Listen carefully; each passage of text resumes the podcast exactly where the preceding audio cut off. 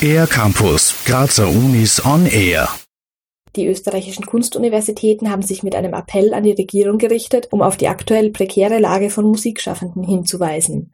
Wenn es keine Unterstützung gibt, könnte das zu schwerwiegenden Folgen im Kunst- und Kultursektor führen.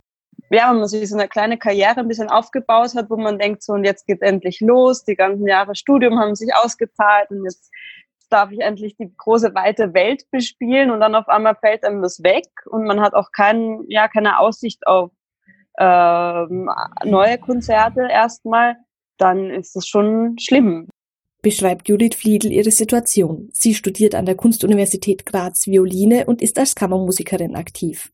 Dass sie mit ihrem Ensemble nicht auftreten und nur eingeschränkt proben kann, hat auch schwerwiegende finanzielle Auswirkungen. Es gibt Unterstützungsinitiativen, zum Beispiel von der ÖH. Sie sind aber keine Dauerlösung, betont auch Ivan Trenev. Er studiert an der Kunstuni Graz IGP Akkordeon und hat auch schon davon und dafür gelebt, wie er sagt. Also es gibt viele Notfalltüpfe, viele Härtefallfonds und so weiter und so fort. Nur das, das ist eben eine Unterstützung. Das ist, das soll nichts langfristiges sein. Das ist, das ist kein Ersatz. Manche Studierende können außerdem gerade nicht oder nur online ihre Abschlussprüfung spielen. Und auch für Studierende, die noch nicht beruflich aktiv sind, kann die aktuelle Lage schwere Folgen haben. Judith Fliedl erzählt von ihrem Bruder, der gerade am Studienbeginn ist. Der hat, hätte wahnsinnig tolle Auftritte gehabt, wo er jetzt so in der Ansicht nicht finanziell abhängig ist wie ich, aber einfach karrieretechnisch und da fällt ihm ganz viel weg. Die Krise könnte also auch langfristige Auswirkungen auf den Kunst- und Kultursektor haben.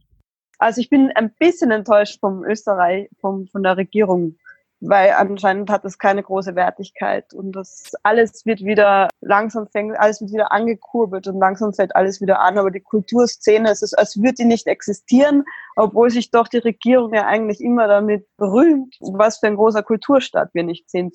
Auch Ivan Trenev findet, dass im Kulturbereich dringend Lockerungen unter Sicherheitsvorkehrungen notwendig sind. Man soll sich ein bisschen mehr Gedanken machen oder die Experten sollen sich vielleicht ein bisschen mehr Gedanken machen, hm, wie man die Kultur früher hochlaufen kann in einem Kulturland wie Österreich. Für den R-Campus der Grazer Universitäten Johanna Trummer.